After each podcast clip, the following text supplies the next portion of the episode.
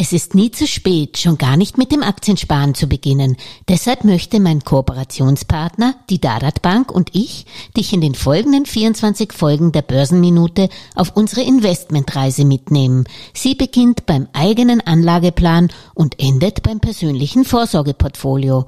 Meine Inspiration für den Börsenkalender sind die vermehrten Anfragen von Nachbarn, Freunde, Verwandten und sogar sehr fernen Bekannten, ob ich ihn nicht einfach und am in einem Satz sagen könnte, wie sie ihr Geld gewinnbringend veranlagen können. Genau dafür braucht es aber für jeden, der die Geldanlage selbst in die Hand nehmen möchte, zunächst einmal den Börsenminute Adventskalender als Basiswerkzeug.